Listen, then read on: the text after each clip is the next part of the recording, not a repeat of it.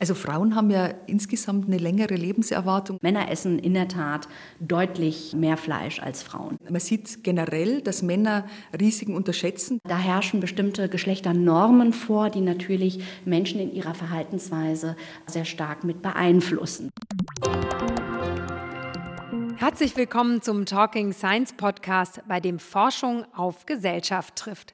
Mein Name ist Julia Fissmann und ich bin eine Frau. Ich wiege 55 Kilo und bin 1,65 groß. Und damit falle ich durch das Raster der Medizinforschung. Denn in der Medizin gilt, männlich sein ist der Normalzustand. Bei der Erforschung von Medikamenten ist der 80-Kilo-Mann der Maßstab.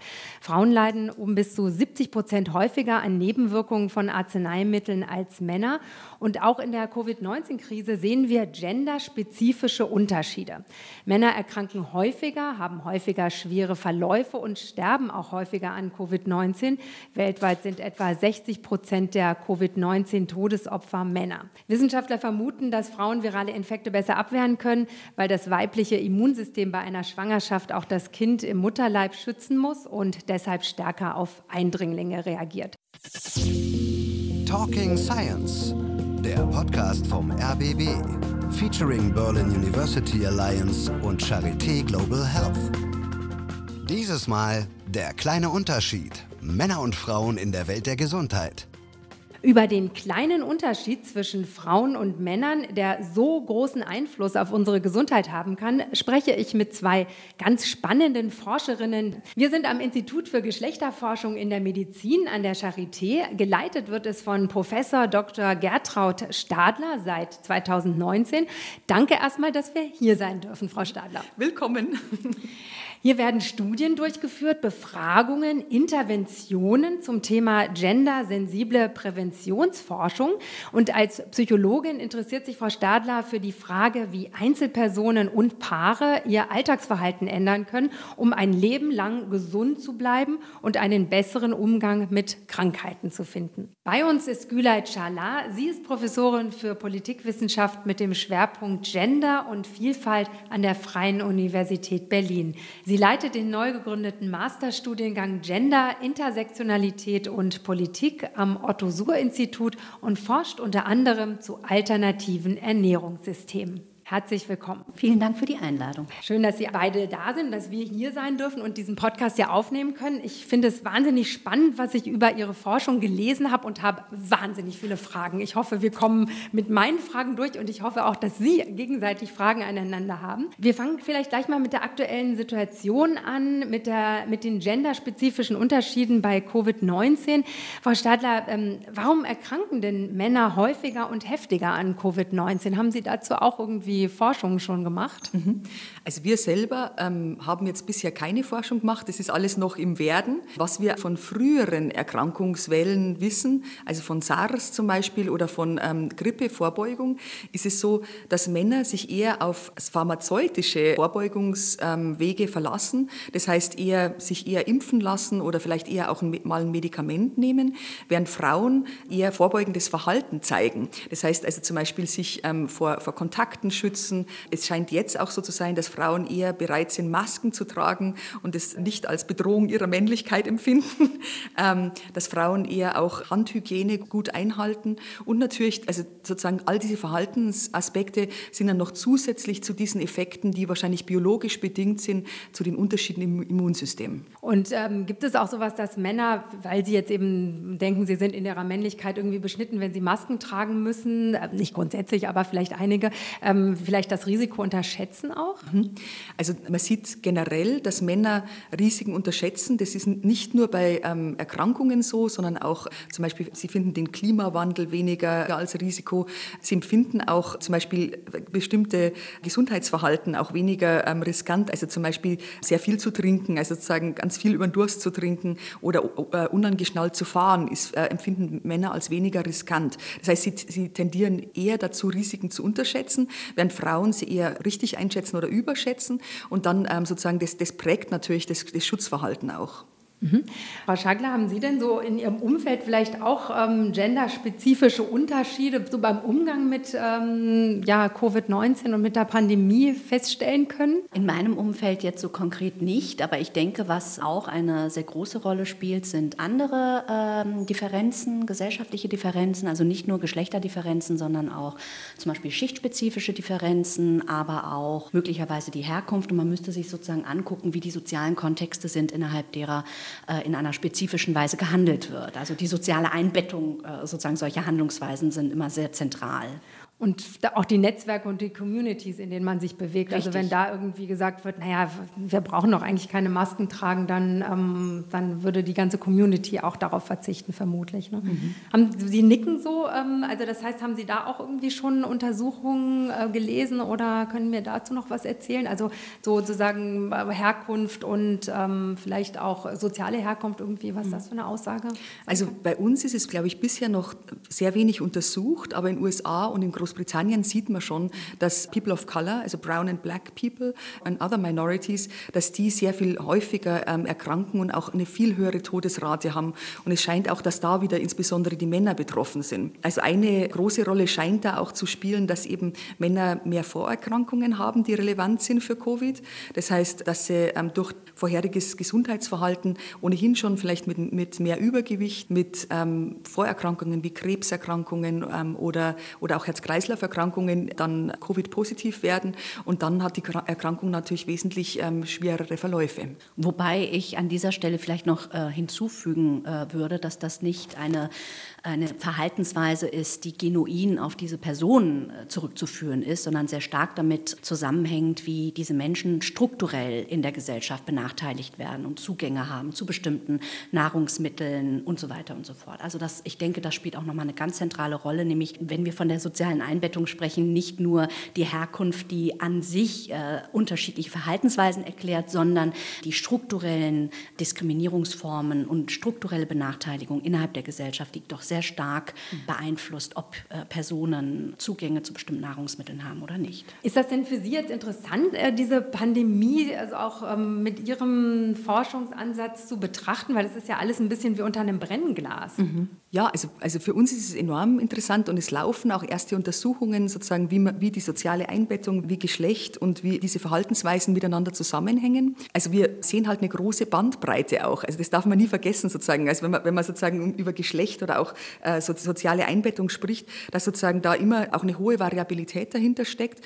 Und ähm, sozusagen wir brauchen dann große Stichproben, um, de, um, um diese Unterschiede dann ordentlich untersuchen zu können. Also wenn zum Beispiel, sobald es darum geht, dann nicht nur Geschlechterunterschiede, sondern auch die soziale Klasse mit einzubeziehen, dann sprechen wir schon von mindestens ein paar hunderten, wenn nicht ein paar tausend Versuchspersonen, die, äh, um dann wirklich aussagekräftige, verallgemeinerbare Ergebnisse zu bekommen. Das heißt, da, da ist es wichtig, halt ähm, zusammenzuarbeiten und auch also dass man wirklich diese, diese aussagekräftigen Ergebnisse dann auch kriegt. Welche Fragestellung würde Sie ganz speziell da interessieren jetzt irgendwie in der Pandemie-Forschung? Ähm, also ähm, was, was mich jetzt gerade interessiert, aber ähm, ich habe jetzt dazu konkret noch nicht geforscht, das wäre eher, eher etwas, was jetzt in Vorbereitung ist, ist die Akzeptanz von wissenschaftlicher Expertise und wie das mit dieser sozialen Einbettung von Lebensverhältnissen und Lebensweisen zusammenhängt. Also warum akzeptieren Menschen aus unterschiedlichen Kontexten die wissenschaftliche Expertise im Hinblick auf Covid-19 nicht? Ja, das, das finde ich sehr, sehr spannend. Und das hat natürlich, und da würde mich natürlich sehr interessieren, was hat das mit den strukturellen Begebenheiten zu tun, innerhalb derer die Menschen sich befinden und was hat das mit Geschlechterverhältnissen zu tun und inwiefern können wir möglicherweise besser erklären, warum manche Menschen sich gegen äh, die Maßnahmen, die politischen Maßnahmen gegen Covid-19 wehren. Aber es ist eine ziemlich schwierige Forschung, finde ja. ich, weil ich meine, so divers wie jetzt alleine die mit Mitglieder oder die, die, die Leute, die jetzt gegen die Hygienemaßnahmen demonstrieren, mhm. wer sich da alles zusammenfindet, das ist ja wahrscheinlich so divers und das ist wahrscheinlich ja gar nicht so einfach zu forschen. Wie nee. würde man so eine Forschung anlegen? Nein, das, man müsste, um wirklich aussagekräftige ähm, ähm, äh, Angaben machen zu können, müsste man eine sehr große Stichprobe haben. Das stimmt schon. Und, mhm. äh, und dann unter denjenigen, die das ähm, kritischer betrachten, ähm, erstmal äh, forschen. Also das heißt, äh, man müsste erstmal sehr breit fragen, wie die Menschen überhaupt zu diesen Maßnahmen stehen und aus denen, aus dieser Gruppe äh, dann ähm, nochmal befragen, warum sie das als problematisch erachten. Und dann aber, und das ist jetzt wichtig, das wäre nicht nur auf dieser Befragungsebene, sondern äh, nochmal ganz genau schauen, ähm, äh, in welchen Kontexten sich die Personen bewegen, wie sie sich allgemein ernähren, was für ein Gesundheitsempfinden sie haben, ob sie zum Beispiel schon vorher impfkritisch sind, waren oder nicht und so weiter. Also das heißt, man müsste wirklich dann äh, nach einer Befragung nochmal tiefer qualitativ vorgehen und äh, Kontextvariablen abfragen. Geht man als Wissenschaftlerin, die so eine Forschung vielleicht in Angriff nimmt, schon mit einer These ähm, da rein eigentlich? Also gibt es schon eine Annahme dann irgendwie? Thesen, äh, ja, sicherlich, die dann aber auch durchaus falsifiziert werden können oder auch bestätigt werden können, nicht? Also das, äh, das auf jeden Fall. Hätten Sie schon eine Annahme? Das ist so frisch, Thema? dass das jetzt gerade, also das ist, äh, das ist etwas, was, Sie haben mich ja gefragt, was treibt mich gerade in Bezug auf Covid-19 rum und das ist genau ähm, die Frage, die, äh, die mich gerade sehr interessiert. Also Sie haben ja selber gesagt, die Menschen, die, äh, sich, die da kritisch eingestellt sind, die demonstrieren, aber mich interessieren vielleicht nicht, nicht nur die Personen, die auf diese Demonstrationen gehen, sondern sehr viel breiter, ob es da kritische Stimmen gibt. Es sind ja nicht nur diejenigen, die auf diesen Demonstrationen sind, die das vielleicht kritischer reflektieren oder äh, gegen bestimmte Maßnahmen sind. Ne? Und, und da interessiert mich, was die Beweggründe sind, der wissenschaftlichen Expertise an der Stelle nicht zu folgen oder diese Weise kritisch zu reflektieren. Ja, was ich auch sehr spannend finde, ist, dass ja eine, enorme Veränderung stattgefunden hat. Also eigentlich ist es ein Wunder, dass wir in, innerhalb von wenigen Monaten so eine grundlegende Veränderung hinbekommen haben. Ich meine, allein wie wir uns heute verhalten haben, das also ist ja ganz anders, als was wir noch vor, vor einem halben Jahr gemacht hätten. Also wir, wir kommen hier mit Masken an, wir waschen die Hände sofort, wir desinfizieren, wir halten Abstand. Und ähm, also wir wissen zum Beispiel, dass, dass was sozusagen diese Veränderungen treibt, das war sehr gut untersucht, gesucht ist, ist das, das eine positive Einstellung dazu, soziale Normen im Umfeld, die das unterstützen und dann dieses Gefühl, ich kann das wirklich machen. Und das bildet dann raus so ein ganz starkes Commitment, dass ich äh, halte Abstand, ich, ich wasche die Hände, ich, ich trage diese Masken, auch wenn es lästig ist. Und das führt dann dazu, praktisch, dass man das wirklich auch schafft. Und das Erstaunliche ist eigentlich, dass es geklappt hat, ne? dass praktisch ähm, eine ganz große Mehrheit es macht. Auch, also selbst wenn es natürlich immer Leute gibt, die uns auffallen, weil sie sozusagen äh, vielleicht die Maske äh, nachlässig tragen oder so. Aber die ganz große, breite Masse hat ja mitgemacht. Und das ist ein riesiger Erfolg, ähm, auch also des, des sozialen Zusammenhalts. In den USA hat es ja gar nicht geklappt und in Großbritannien nach, nach sehr viel, also äh, mit sehr viel ähm, Rückstand erst. Und also es ist eigentlich ein riesiger Erfolg, ähm, dass das in Deutschland eigentlich, in, also eigentlich fast in ganz Europa eigentlich geklappt hat. Diese riesige gesellschaftliche Veränderung, die jetzt mit diesen Covid-Maßnahmen einhergeht, mitzutragen.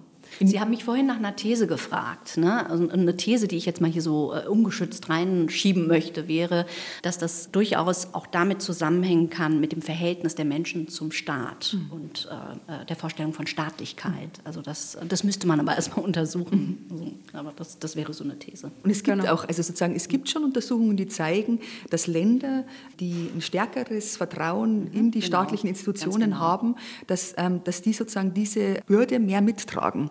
Also dass die Bürger, da, Bürger und Bürgerinnen da ähm, bereiter sind, sich sozusagen einzulassen auf diese Veränderungen. Und das ist ja interessanterweise auch korreliert damit, dass viele von diesen Ländern von Frauen geführt werden. Dass praktisch, wenn, wenn hohes Vertrauen in die, in die Staatsmacht da ist, dann, dann ist es, also kann man dieses, diese Staatsmacht auch einer Frau anvertrauen sozusagen. Und ähm, also ist eine Erklärung, warum Länder, die ähm, von Frauen geführt wurden, vielleicht eben besser durch die Krise gekommen sind soweit. Auch eine interessante These. Also ich bin gespannt auf Ihre Forschung. Das können Sie mir glauben zu Covid-19 und den Auswirkungen gesellschaftlich. Ich würde gerne noch etwas über dieses Institut erfahren und erzählen. Am Institut für Geschlechterforschung in der Medizin wird seit 17 Jahren geforscht und das nicht ohne Widerstände.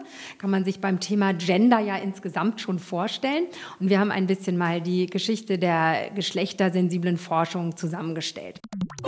Die Geschichte die Frau ist nur ein unvollständiger Mann. Diese Auffassung vertritt der griechische Gelehrte Aristoteles schon 350 vor Christus. Fortan richtet sich die Medizin am Mann als Maß aller Dinge aus. Das bleibt auch viele Jahrhunderte so. Seit den 60er Jahren beschäftigen sich die Gender Studies, also Geschlechterforschung, mit der Frage, ob Unterschiede zwischen Männern und Frauen nur durch die Gesellschaft konstruiert werden. In der Medizin ändert das neue Denken nichts. Medikamente werden ausschließlich an Männern erforscht. Frauen scheinen nicht geeignet, da ihre Hormone abhängig vom Zyklus schwanken und Ergebnisse verfälschen könnten.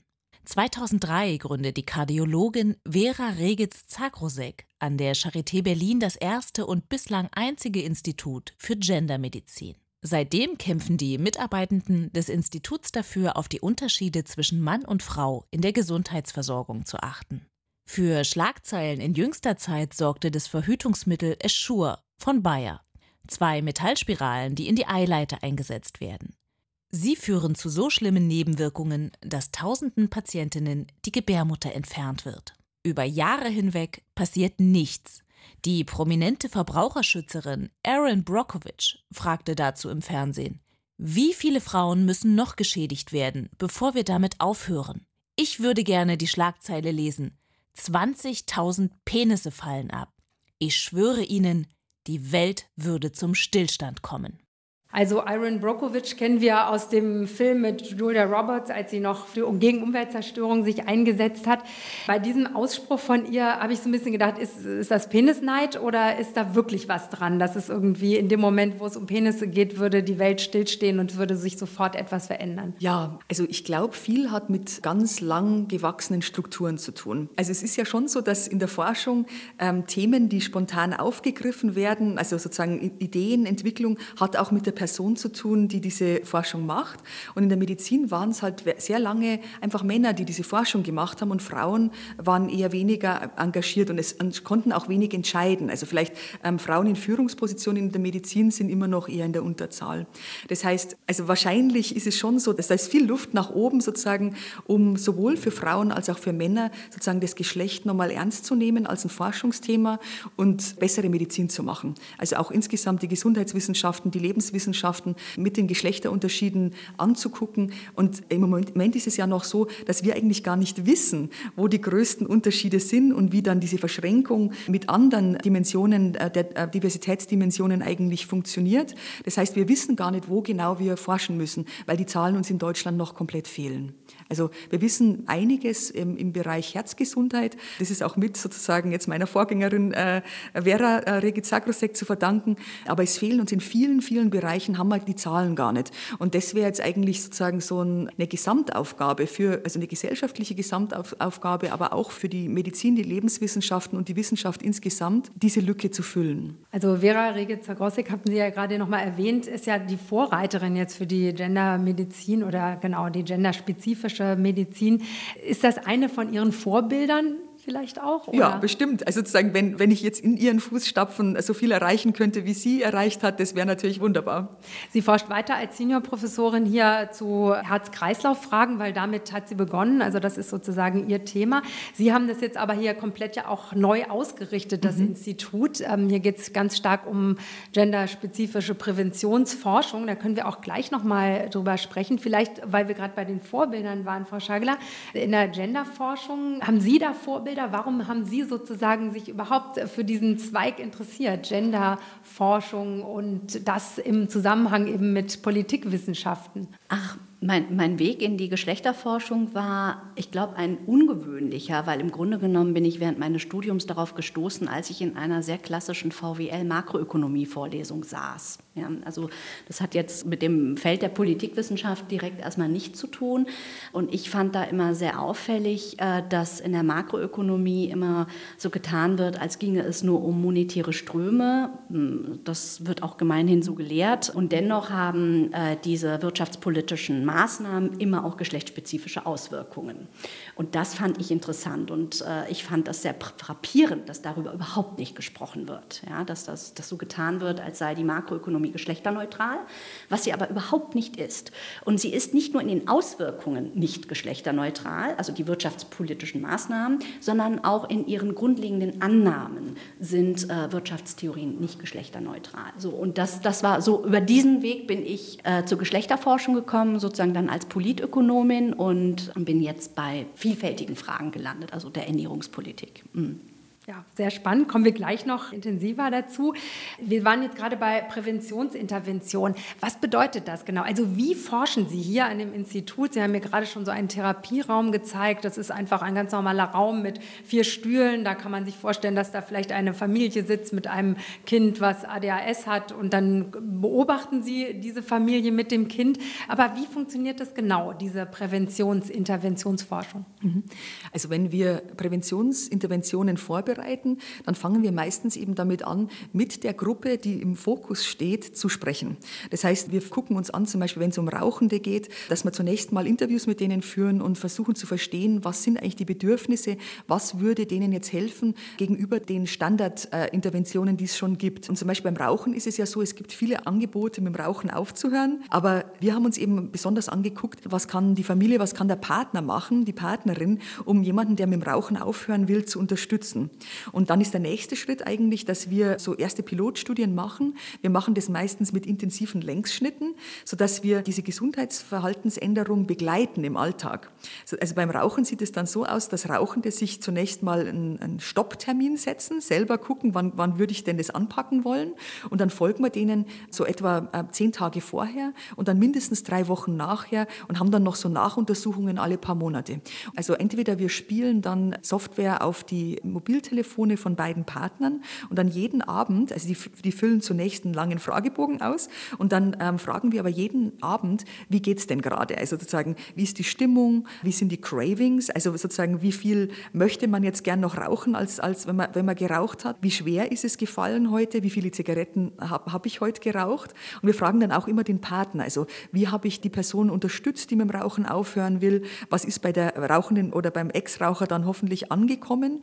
Und dann folgt folgt man denen im, im Alltag sozusagen. Also wir haben zum Beispiel gefunden, dass es enorm wichtig ist, dass man die Person, die mit dem Rauchen aufhören will, wirklich unterstützt, emotional und auch ganz praktisch, dass man möglichst ähm, den Stress niedrig hält, weil, weil das ist eine enorm stressreiche Erfahrung, sein Verhalten zu ändern, besonders ähm, das Rauchen aufzuhören.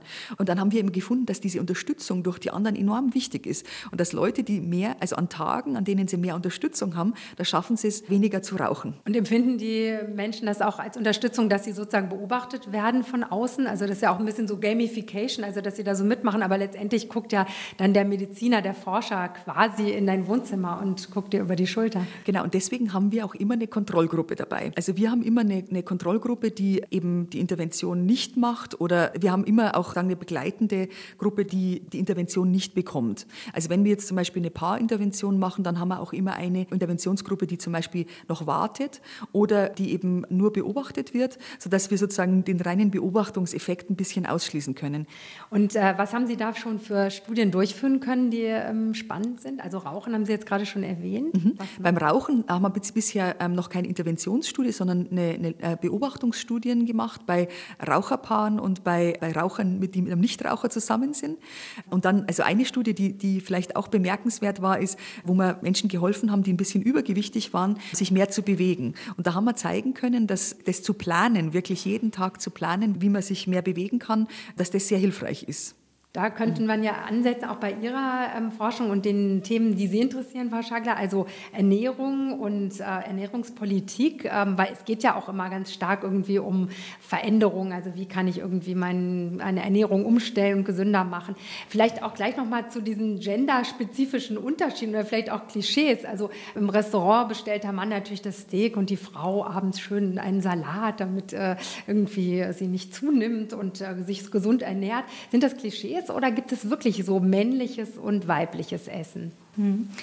Also es gibt ja die Verzehrstudie, die zweite Verzehrstudie, die vom Max-Rubner-Institut veröffentlicht wurde. Die ist 2008 rausgekommen und ähm, diese Studie zeigt, dass es in der Tat geschlechtsspezifische Unterschiede gibt in der Ernährungsweise, in, in, Teilen zumindest. Also beispielsweise ist der Fleischkonsum bei Männern doppelt so hoch wie bei Frauen. Männer essen in der Tat deutlich mehr Fleisch als Frauen. Was sehr frappierend ist, man würde ja dann denken, dass Männer weniger Gemüse essen, so ist es aber nicht. Also der Gemüsekonsum ist nahezu gleich, also bei so ungefähr 130 Gramm pro Tag, also bei beiden Geschlechtern. Bei Obst wiederum ist es wohl so, dass, dass Frauen tatsächlich deutlich mehr Obst konsumieren. Also da gibt es schon geschlechtsspezifische Unterschiede. Man kann Verhaltensweisen oder Verhaltensunterschiede sehen. Und dennoch äh, wäre ich vorsichtig, sozusagen das Geschlecht als eine unabhängige Variable zu sehen. Das heißt also als eine erklärende Variable, dass man sagt, okay, das ist jetzt so, weil biologisch Männer anders sind als Frauen. Ja? Und jetzt komme ich zu dem Aspekt der Geschlechterforschung, der da tatsächlich argumentiert, dass das eigentlich eine soziale Konstruktion ist oder sei. Das heißt also, also im Grunde genommen geht es um, um nichts anderes, als zu argumentieren, dass doch eigentlich die Ernährungsweisen, die Verhaltensweisen der Menschen eingebettet ist in gesellschaftliche Geschlechterordnungen. Ja, und äh, da herrschen bestimmte Geschlechternormen vor, die natürlich Menschen in ihrer Verhaltensweise sehr stark mit beeinflussen. Das heißt also, es geht darum, dass bestimmte Formen von Männlichkeit und Weiblichkeit im Zuge von der Nahrungsmittelaufnahme, im Zuge des Essens, des gesellschaftlichen gemeinsamen Essens auch performiert werden. Das heißt, der Sohn in der Familie, wenn es nicht viel Fleisch gibt, würde das Stück Fleisch bekommen, die Tochter vielleicht nicht unbedingt.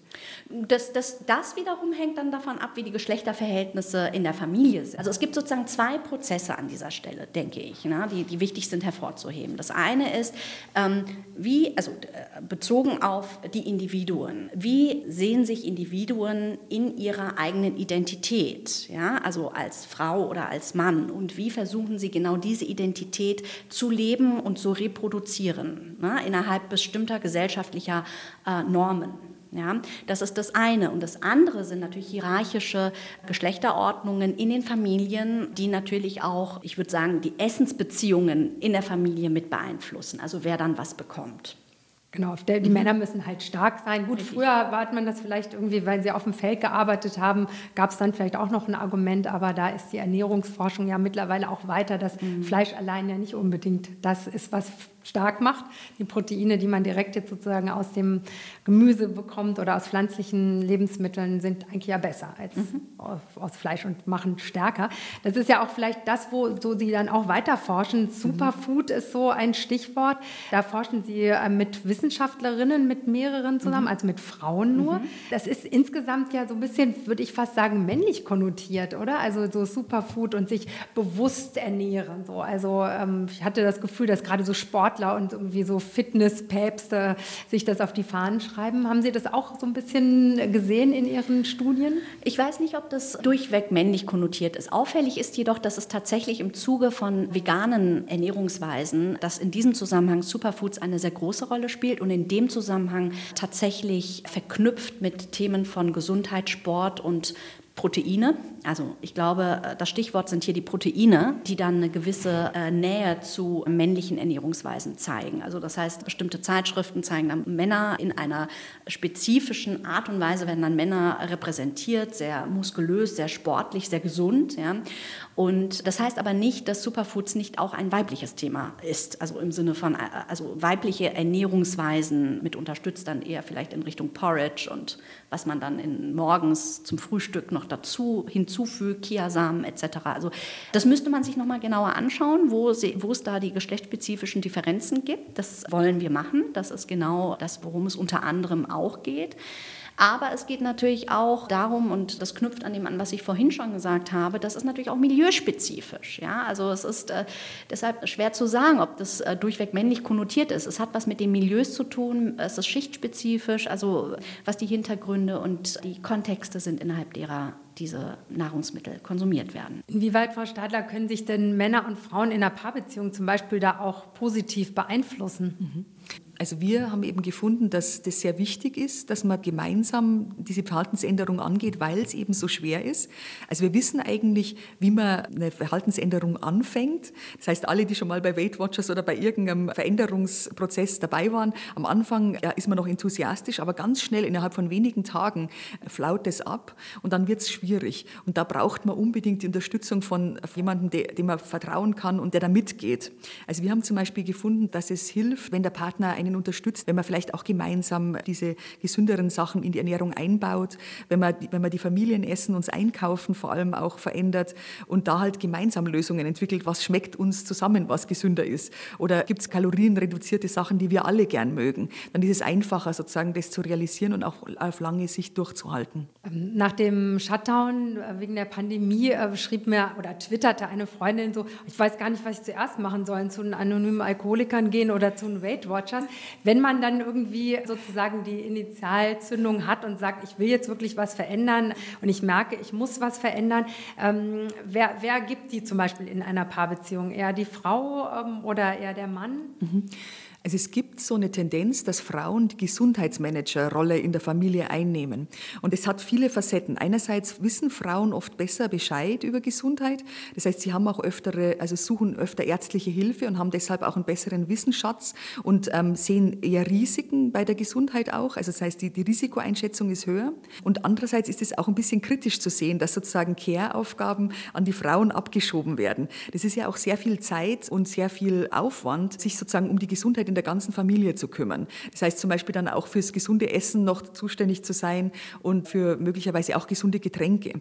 Und da gibt es natürlich dann auch wieder viele Konflikte. Das heißt, eigentlich ist unser Bestreben, dass wir sowohl die Männer als auch die Frauen gemeinsam zu einer Verhaltensänderung bringen, dass wir Paar, das Paar an sich angucken, statt Einzelpersonen. Also wir hoffen, dass das vielversprechender ist. Auch bei Gewichtsabnahme sieht man das, dass da die Verhaltensänderung erfolgreicher ist, wenn beide Partner an einem Strang ziehen. Dürfte ich dazu eine Rückfrage stellen. Was ist Ihre erklärende Variable da? Mhm. Es ist ja so, dass wenn man allein versucht, sein Verhalten zu verändern, dann sieht man ja die positive Veränderung nach oben und dann gibt es immer diese Kurve abwärts, sozusagen, dass im Alltag dann dieses gute Verhalten, das man jetzt gerade aufgebaut hat, als zum Beispiel Obst und Gemüse zu, mehr zu essen, sich dann wieder abschleift. Mhm.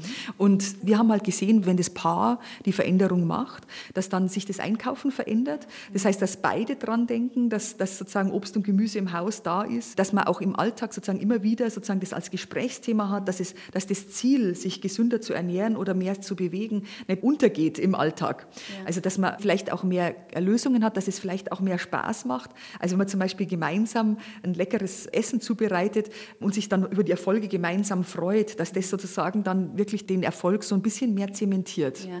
Das heißt also, die Gemeinschaftlichkeit wäre dann das, was es erklärt. Aber heißt das, dass Sie lauter glückliche Paare untersuchen? ja, tatsächlich. Das ist sehr interessant. Also wir finden, dass natürlich bei Paaren, die Konflikte miteinander haben, funktioniert es weniger gut. Das heißt, da kann es auch manchmal erfolgreicher sein, wenn man alleine losgeht, wenn man sozusagen sich der Unterstützung des anderen nicht sicher sein kann oder das sozusagen so ein Power-Game wird. Also sozusagen ein Machtspiel zwischen den Partnern. Wir haben auch gesehen, dass das da negative Prozesse geben kann, dass einer versucht, den anderen zu kontrollieren und so. Und da ist tatsächlich sehr ungut. Das heißt, es steht dem Erfolg im Weg. Mhm. Sie haben ja auch eine Studie gemacht, so Alkoholmissbrauch auch, da haben Sie vor allen Dingen was Interessantes über Frauen rausgefunden, nämlich dass es da fast egal ist, ob sie nun alleine oder in einer Paarbeziehung oder in einer Familie leben. Wenn sie trinken, trinken sie. Genau, bei Frauen und ich meine auch bei Männern gibt es ja einen Haufen Leute, die heimlich trinken und für die ist es sehr schwer. Also da ist der Alkoholkonsum ein Stressregulator geworden und es hat sich eine Abhängigkeit schon entwickelt, die aber noch relativ beeinflussbar ist und für die ist es schwer, sich Hilfe zu holen. Das heißt, da haben wir zum Beispiel mit, mit einer technischen Unterstützung eigentlich ganz gute Erfolge sehen können, dass man Textmessages an die Betroffenen schreibt, die in der Studie mitmachen und dann sozusagen ohne, dass man sich offenbaren muss, dass, dass man das Gefühl hat, das Trinken ist komplett aus dem Ruder gelaufen und ich trinke jetzt heimlich, obwohl viele Partner natürlich das, äh, Partnerinnen das auch mitkriegen. Aber also man möchte diese Illusion noch aufrechterhalten, ich schaff's noch und dann ist diese technische Unterstützung, die ja auch eine soziale Unterstützung ist, die hilft dann. Sie äh, spezialisieren sich dann aber schon eher auf Paare, so Familien, das ist ja dann nochmal noch mal ein größeres Konstrukt, mhm. was man sich insgesamt anschauen müsste. Ja, tatsächlich. Also wir, wir gucken uns die Ehepartner oder die, die Partner in Beziehungen an, solange sie sozusagen miteinander miteinander committed sind, weil sozusagen diese soziale Unterstützung am meisten von dieser Person kommt. Also mit, mit der ist man am häufigsten. Es gibt bei, bei Bewegung gibt es auch die Tendenz, dass man vielleicht einfach sich einfach einen guten Freund oder so einen, sozusagen einen Exercise Buddy besorgt, mit dem man dann das zusammen macht und das funktioniert auch gut. Aber wenn es ums Essen geht oder ums, ums Abnehmen, da ist die Familie schon sehr wichtig. Und gleichgeschlechtliche Paare, spielt das dann irgendwie auch eine Rolle? Mhm. Also, weil wir haben jetzt immer von heterosexuellen Paaren mhm. gesprochen. Also wir würden das gern noch mehr untersuchen an gleichgeschlechtlichen Paaren, da fehlt uns immer die Stichprobengröße derzeit noch. Frau Schagler, interessant ist ja bei dem Thema Ernährungspolitik auch die sozialen Unterschiede beim Essen. Da wird es ja ganz stark deutlich. Sie haben zum Beispiel Quinoa als Superfood im Grunde genommen untersucht. Also das Gold der Inka, glutenfrei, soll eines der gesündesten Lebensmittel der Welt sein. Also im Grunde genommen muss man nur Quinoa zu sich nehmen und dann hat man alles, was man braucht. Ähm, damit wäre doch das Weltgesundheitsernährungsproblem gelöst, oder? Naja, natürlich sind bestimmte Nahrungsmittel unheimlich vorteilhaft, was die Nahrungsmittelzusammensetzung angeht. Also sehr reich an bestimmten Nährstoffen und zwar nicht einfach nur doppelt so viel, sondern um ein Vielfaches. Und deshalb werden sie dann als Superfoods bezeichnet, was ja eigentlich ein Marketingbegriff ist und kein verstehender Begriff. Es gab einen Boom, vor allen Dingen auch im Kontext von fleischfreiem Essen, weil Quinoa sehr äh, proteinreich ist und tatsächlich als eine Alternative zum Fleischkonsum betrachtet wird und wird daher auch häufig verknüpft mit nachhaltigen Ernährungsweisen, also wenn man dann einfach weniger Fleisch konsumieren könnte. Der Haken allerdings ist, es mag sein, dass das unsere Ernährungsweise bereichert, aber der Nachteil ist, wenn das übermäßig produziert wird, also wenn es erstmal kommerzialisiert wird, zunehmend international gehandelt wird, die Nachfrage massiv steigt, dann ähm, steigen ja auch die Preise und im Zuge der gestiegenen Preise kann das auch für die produzierenden Gesellschaften problematisch sein, weil sie dann sozusagen ihre eigenen Nahrungsmittel so nicht mehr konsumieren können oder weil sie ihre Produktion intensivieren müssen, mehr produzieren, weil es zunehmend Monocrops gibt, also das heißt nur noch auf den Feldern eine bestimmte ähm, eine, ein Nahrungsmittel produziert wird. Und das hat alles sozusagen ökologische und soziale, aber auch ökonomische Folgen, äh, die wir so erstmal nicht sehen, wenn wir das selber konsumieren. Wenn wir wirklich nachhaltig äh, konsumieren wollen, dann, dann ginge es zum Beispiel eher darum zu schauen, welche anderen Nahrungsmittel aus den einheimischen Gebieten vielleicht passender wären und dass wir dann vielleicht ökologisch konsumieren. Heißt also kurze Wege aus dem lokalen Bereich äh, Dinkel. befördern. Dinkel ist doch auch ganz gut, Zum oder? Beispiel. Oder ich weiß nicht, äh, was, was mit Quinoa vergleichbar wäre. Das, das weiß ich jetzt gar nicht. Aber, aber zum Beispiel Leinsamen ist zum Beispiel auch so ein einheimisches Superfood. Mhm. Oder Hafer wahrscheinlich, ne? So, das ist, äh ja, Hafer stimmt, genau. Da wird mhm. ja auch einiges jetzt mittlerweile daraus hergestellt. Hafermilch, Hafersahne, genau. andere Haferprodukte. Wenn man sich jetzt die Nachhaltigkeitsziele der Vereinten Nationen anschaut, da steht an dritter Stelle Gesundheit für alle. Also No Poverty natürlich ist ganz wichtig, keine Armut mehr, aber Gesundheit für alle. Aus Ihrer Erfahrung jetzt ein bisschen auch, was Sie eben gerade erzählt haben, weil Ernährung ja ganz stark eben mit Gesundheit zu tun hat auch. Wie wäre das überhaupt zu erreichen? Hm. Naja, es ist eines der Ziele, ich weiß jetzt gar nicht mehr, welche Nummer das war, heißt ja auch äh, die Förderung von nachhaltigen Lebensstilen. Ja, und die Förderung von nachhaltigen Lebensstilen umfasst eben auch, dass die Produktion solcher Nahrungsmittel gefördert wird, aber auch das Konsumverhalten der Menschen derart verändert wird durch beispielsweise Informationsmaterialien, zunehmende Ernährungsbildung vielleicht, ja, auch in den Schulen möglicherweise. Mhm. Mhm. Sie haben ja, Frau Stadler, hier am Institut auch dazu geforscht, wiederum welchen Einfluss eben nicht nur das Geschlecht, sondern auch die soziale Herkunft auf den Gesundheitszustand der Menschen haben kann. Und dazu gibt es eine ganz interessante Zahl. Die besondere Zahl. 8,6 Jahre. So viel früher sterben Männer in Deutschland mit schlechter Bildung und niedrigem Einkommen im Vergleich zu Männern mit besserer Bildung und höherem Einkommen. Das heißt, einer von vier Männern mit niedrigem Einkommen stirbt vor dem 65. Lebensjahr, während bei Männern mit hohem Einkommen nur einer von sieben Männern so früh verstirbt. Deutsche Männer haben ohnehin von allen Westeuropäern die geringste Lebenserwartung. Der deutsche Mann wird im Durchschnitt 78,2 Jahre alt. Im Vergleich dazu werden Schweizer Männer mit 82,1 Jahren in Westeuropa am ältesten. Die gute Nachricht zum Schluss. Im Alter von 40 Jahren können deutsche Männer, die einen gesunden Lebensstil haben, also nicht rauchen, ein gesundes Gewicht halten, Alkohol nur in Maßen trinken und wenig Fleisch essen, auf 17 Jahre mehr Lebenszeit blicken als Männer mit einem ungesunden Lebensstil. Also man kann ab 40 sozusagen seinen Lebensstil sogar noch ändern und irgendwie auch noch Lebensjahre rausholen. Was ist dieses Besondere? Also besonders Männer mit niedrigem Einkommen sind besonders gefährdet, mehr als Frauen. Warum? Also Frauen haben ja insgesamt eine längere Lebenserwartung und da gibt es biologische Gründe dafür. Also das hängt auch zusammen mit dem stärkeren Immunsystem vermutlich, mit anderen biologischen Faktoren. Aber viel hängt eben auch mit dem Lebensstil zusammen. Also Männer haben bei fast allen Gesundheitsverhaltensweisen sozusagen noch viel mehr Luft nach oben als Frauen. Also letztendlich haben wir Deutschen insgesamt sehr viel Luft nach oben. Also Stichwort mediterraner Ernährungsstil, ja, sozusagen, das wäre eigentlich so ein herzgesunder, also vorbeugender Ernährungsstil. Und davon sind wir insgesamt weit entfernt. Aber Männer eben im Schnitt noch mehr als Frauen. Das heißt, Männer haben zum Beispiel zumindest den Anspruch, sich viel zu bewegen, aber schaffen es dann doch auch relativ wenig, das wirklich umzusetzen. Also diese halbe Stunde pro Tag sich zu bewegen, schaffen die wenigsten von uns. Also insgesamt sind wir weit entfernt davon, von diesem optimalen Lebensstil. Und der kostet uns viele Lebensjahre. Und das zu verändern, ist einerseits natürlich eine individuelle Aufgabe. Man kann immer versuchen, sozusagen ich selber mit meiner Familie das zu verbessern. Aber andererseits ist es auch eine gesellschaftliche Aufgabe. Das heißt, also wir hatten ja schon angesprochen, dass wenn ich sozusagen in einem Wohnbezirk lebe, wo ich umzingelt bin von Fastfood-Restaurants und wenig andere Möglichkeiten habe, gesunde Lebensmittel zu kaufen, auch mich zu bewegen, zum Beispiel auch kein Fahrrad habe oder ich es als unsicher empfinde, mit dem Fahrrad zu fahren oder auch einfach laufen zu gehen, zu joggen, wenn ich das als unsicher empfinde, dann bin ich abgeschnitten von diesen von Möglichkeiten des gesunden Lebensstils.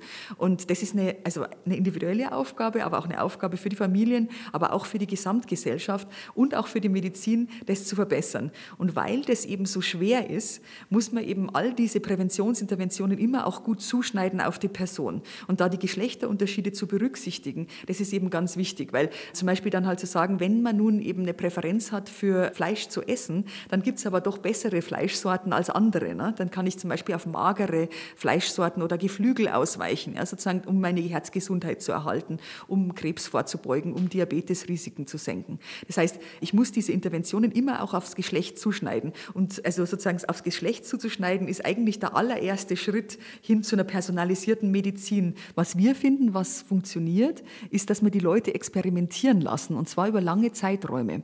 Dass sie sozusagen Lösungen finden, die für sie persönlich passen, die mit der Identität zusammenstimmen und dann eben sozusagen im Alltag, dass man wirklich durch Versuch und Irrtum rausfindet, was passt für mich. Und es sind oft lange Prozesse. Und es muss immer angepasst sein auf die persönliche Situation. Und das ist eben eigentlich eine von unseren großen Entdeckungen, dass dahin zu kommen, dass man gesund alt wird. Das ist schon ein Ziel, das in bestimmten Lebensphasen immer wieder enorm wichtig wird. Also zum Beispiel, wenn man Kinder hat oder wenn zum Beispiel die Eltern diagnostiziert werden mit einer chronischen Erkrankung, wenn man selber diagnostiziert wird mit einer chronischen Erkrankung, dann plötzlich öffnet sich so ein Fenster, bei dem man enorm viel verändern kann. Aber oft schließt sich das Fenster, ohne dass man irgendwie dann in so einen längerfristigen Prozess reingekommen ist. Also was mir bei Ihnen gerade noch eingefallen ist, als Sie das so gesagt haben, Frau Stadler, ich frage mich ja zum Beispiel bei älteren Menschen, also wann ist die Lernkurve am höchsten? Wir finden eigentlich, dass es, wann immer man ein bisschen Raum hat zum Experimentieren. Also wenn man total äh, im Stress ist sozusagen, dann ist es immer schwer, eine Verhaltensänderung zu machen. Mhm.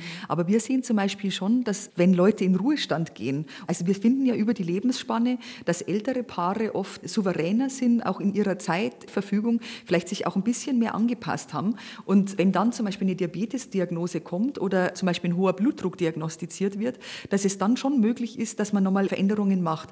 Die sind eben oft, wenn man sich keine Hilfe holt, wiederholt oder da allein versucht, dann sind die sehr kurzlebig, diese Veränderungen. Aber wenn man dann als Familie sagt, Mensch, wir wollen jetzt mit deinem Diabetes uns alle nochmal verbessern, sozusagen wir haben alle noch Luft nach oben und stellen jetzt um auf zum Beispiel auf einen mediterranen Essstil, dann ist es oft sehr erfolgreich. Es gibt eine Studie, wo Menschen über 70 nochmal angefangen haben, sich mehr zu bewegen und die konnten dann ihre Sturzhäufigkeit noch verringern. Das heißt, also selbst da, also eigentlich kann man in jedem Alter nochmal anfangen. Wahnsinnig wahnsinnig spannend, was Sie beide erzählen und äh, wie das so ineinander auch greift. Ähm, ich würde gerne eigentlich noch länger weiter mit Ihnen sprechen, aber ein Schluss noch eine Frage. Aus dem Gespräch haben sich ja vielleicht so ein paar gemeinsame Fragen auch entwickelt. Können Sie sich denn vielleicht sogar vorstellen, dass es ein Projekt gibt, was Sie gemeinsam bewerkstelligen? Eine Forschungsfrage vielleicht? Ja, bei uns ist ja ganz wichtiges Interesse jetzt die Intersektion von Geschlecht mit, den, mit der sozialen Lebenslage zu untersuchen. Und da haben wir, glaube ich, ziemlich viele gemeinsame Interessen, die wir möglicherweise auch gemeinsam untersuchen können.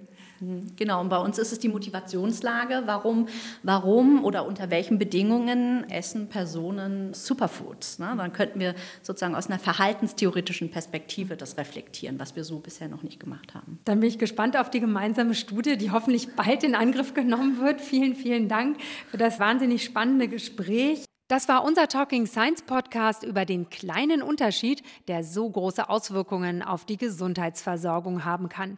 Mit Gertraud Stadler, Leiterin des Instituts für Geschlechterforschung in der Medizin an der Charité und mit Gülay Schalar, Politikwissenschaftlerin und Genderforscherin von der Freien Universität Berlin. Schön, dass Sie zugehört haben. Die angesprochenen Studien und weitere Informationen finden Sie auf der Website rbb-online.de-talking science. In der nächsten Ausgabe treffe ich die erste Professorin für Klimawandel und Gesundheit am Potsdam Institut für Klimafolgenforschung, Sabine Gabrisch, und die Biologin und Nachhaltigkeitsforscherin Martina Schäfer von der Technischen Universität Universität Berlin.